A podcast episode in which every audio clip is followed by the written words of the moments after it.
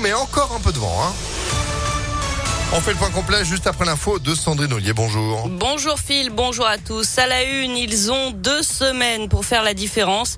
Emmanuel Macron et Marine Le Pen sont en route pour le second tour de l'élection présidentielle. Alors qu'une nouvelle campagne électorale commence, tous les candidats font le bilan du premier tour. On zoome ce matin sur les résultats obtenus dans la métropole de Lyon. Emmanuel Macron arrive en tête, mais c'est Jean-Luc Mélenchon qui se place deuxième, tout proche du président sortant.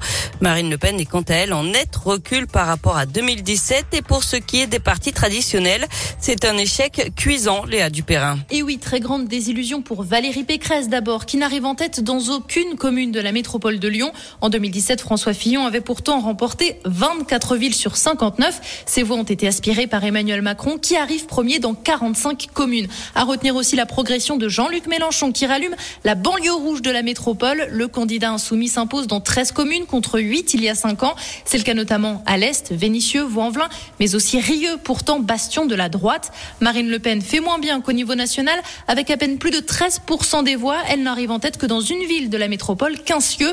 Son concurrent direct, Éric Zemmour, dépasse la barre des 10% dans 15 villes de la métropole. Il fait ses meilleurs scores dans l'ouest lyonnais. Enfin, pas de miracle pour le PS qui ne dépasse pas les 3%, même dans les villes socialistes comme à Villeurbanne. Quant à Yannick Jadot, il ne profite pas de la victoire des Verts à Lyon au municipal.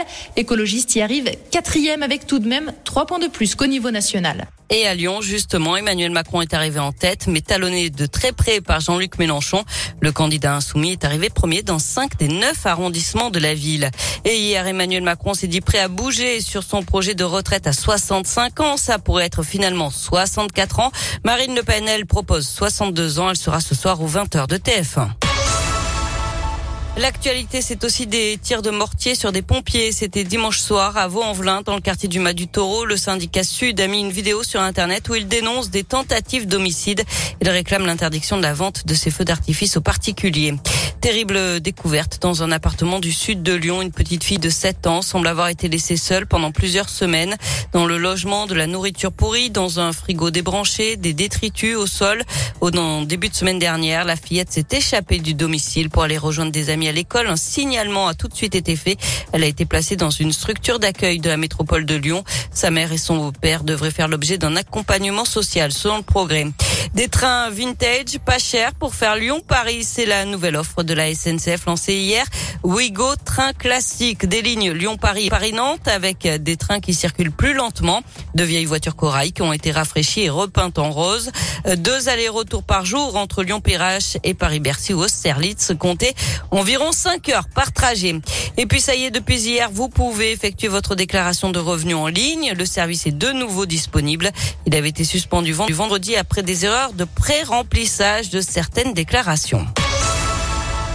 On passe au sport avec euh, du basket et un derby en championnat ce soir. Rouen accueille Lasvel, c'est à 20h. Et puis il y a aussi du foot ce soir avec les quarts de finale retour de la Ligue des Champions. Bayern Munich et Villarreal. Les Espagnols l'avaient emporté 1-0 à l'aller.